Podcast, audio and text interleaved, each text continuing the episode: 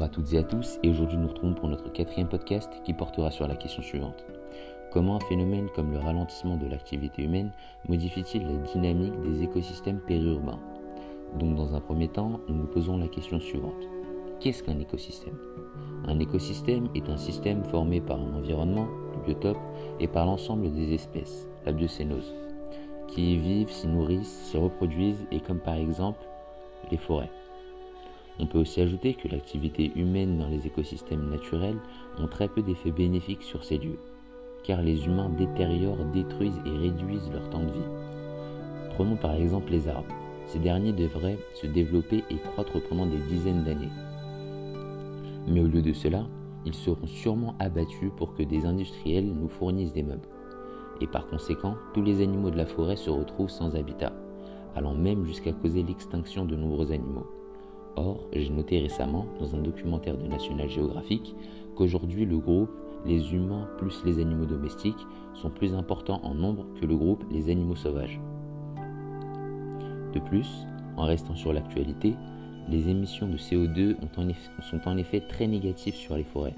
C'est la raison pour laquelle l'absence de l'homme durant le confinement a été très bénéfique pour les écosystèmes. Ils ont pu se rétablir petit à petit. On a même pu voir des animaux sauvages en ville, tels que les dauphins dans les ports ou des cerfs dans les villes. Mais il faut également savoir qu'il existe certains écosystèmes entièrement entretenus par l'homme, qu'ils n'évoluent que grâce à la main-d'œuvre de l'homme. Donc on devine aisément que sans entretien de l'homme, cet écosystème se détériorera, voire même disparaîtra. Nous pouvons prendre en exemple les parcs entretenus par les, jardiniers de la ville. En effet, l'homme a la capacité de modifier son environnement. Mais il peut également restaurer un écosystème qu'il aura détérioré auparavant. Ainsi, on constate que l'écologie devient en un thème majeur une période électorale. La protection de la sauvegarde des animaux en voie d'extinction prend plus d'influence. Des loups et des ours sont réintroduits en France, et même chez certains fast-foods. Le slogan est Aidez-nous à planter des arbres pour l'avenir de nos enfants. Pour conclure, la synthèse de notre podcast se résume en une idée principale.